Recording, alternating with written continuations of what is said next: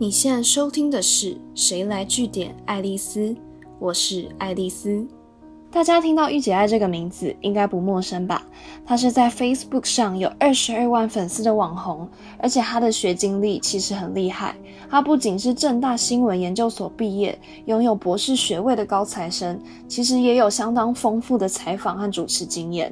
那现在的御姐爱，她除了是出过四本书的作家，她本身也是一名创业者。不过也因为这样。高学历、人生胜利组、女强人是外界常为她下的注解。我自己觉得比较特别的是，常常会觉得这样的人很有距离感，但其实他跟粉丝互动非常亲民。他除了会分享自己对时事的心得啊，生活日常，平时他也很大方的谈论与人交往的道理。那时不时他就会帮网友解答他们在职场和生活遇到的难题。可是很多人不知道的是，这些看起来很稀松平常的对话，或者是对某些人来说，好像就像人生提点一样，很宝贵的建议，不只是来自御姐爱她丰富的职场观察，其实很多建议和提醒是她的亲身体悟。那御姐爱在接受我们采访的时候，其实就跟我们娓娓道来她自己以前学生时期的故事，对我来说，就好像重新认识了御姐爱这个人。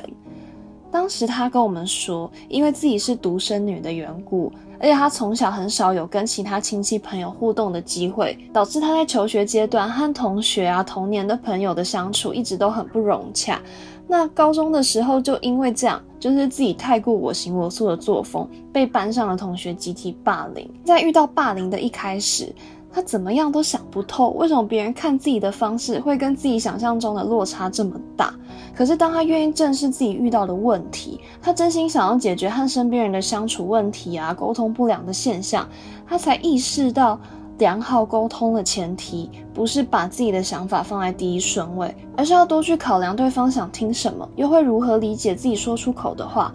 毕竟每个人对同件事的解读都不一样，你总不能要求跟奢望别人想的跟你一样吧？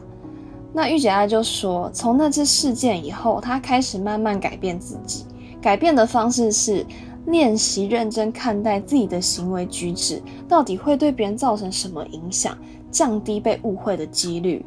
她说，其实很多时候，真的很小很小的事情都有可以改进的空间。例如，他以前是那种遇到朋友请他出国时帮忙代购，但他只要不想或不方便，他就会果断的直接拒绝对方，不会考虑到对方的感受。可是。明明一样都是拒绝，其实是有不让对方心里不舒服的拒绝法的。例如说，你可以委婉说明自己的行程真的太紧凑了，真的没有办法代买。或者是你就改一个方式嘛，主动买其他的伴手礼回来送朋友。玉姐在说，有时候你单纯就只是把话多说一点，你讲出你自己的难处，那找到一个相对温柔的回应方式，即使最终你还是没有要改变拒绝对方的立场，可是对方其实是能充分理解你有将他们放在心上。可能还会觉得啊，我真的这样要求你很不好意思，甚至因为你的暖心举动和善意，突然对你的好好感度提升。那另一方面，玉姐爱也跟我们分享如何维系和朋友长久的友谊，避免因为吵架或一时不爽对方导致绝交的局面。他说呢，千万要注意和好朋友，尤其是闺蜜的沟通，一定要注意你的发语词，不要用高人一等或缺乏同理心的姿态去跟对方讲话。例如，明明对方的确是想征询你的意见，可是呢，如果你开口闭口都是“我觉得你这样做很不好”，“我觉得你应该怎样怎样才对”，或者是“你怎么会这样认为呢？”就有这种颐指气使的态度出现的时候呢？应该不管是谁听了都会很不爽吧？那更可怕的是，好朋友就是相对会直来直往的个性，那就会在心里可能大翻白眼，想说你以为你谁呀？就是那种不爽的心情，可能就会表露无遗。那这种情况累积多次一点，它完全是可以成为撕破脸的引爆点的。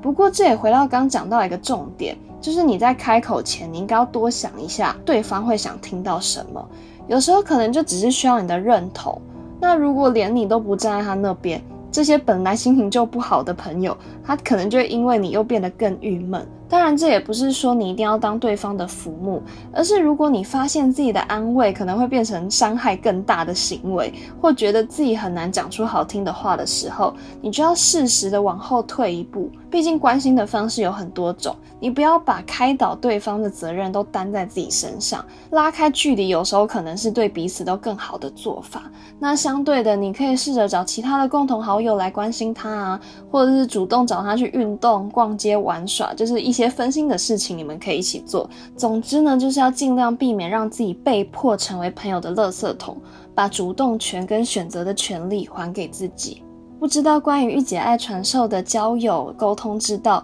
有没有让你突然意识到啊，原来我那时候会被讨厌，或是跟朋友关系变得紧张，是因为这些缘故。下一集我会进一步跟大家分享，御姐爱从被霸凌到现在成为沟通专家，她到底是如何做到既能做自己，又能顾虑到他人看法的。今天的节目就到这边，如果你喜欢今天的内容，记得按下追踪关注我。之后还有更多有趣的观察和新知要跟大家分享哦。谁来据点爱丽丝？我们下次见。